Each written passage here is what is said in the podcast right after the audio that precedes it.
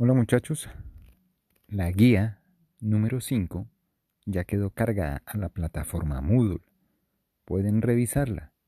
Sobre esta guía no voy a hacer video explicativo porque está basada bajo la misma dinámica de la guía anterior, es decir, que deben hacer una exposición también. Si hay alguna duda o pregunta pueden hacerla a través de la plataforma. Muchas gracias.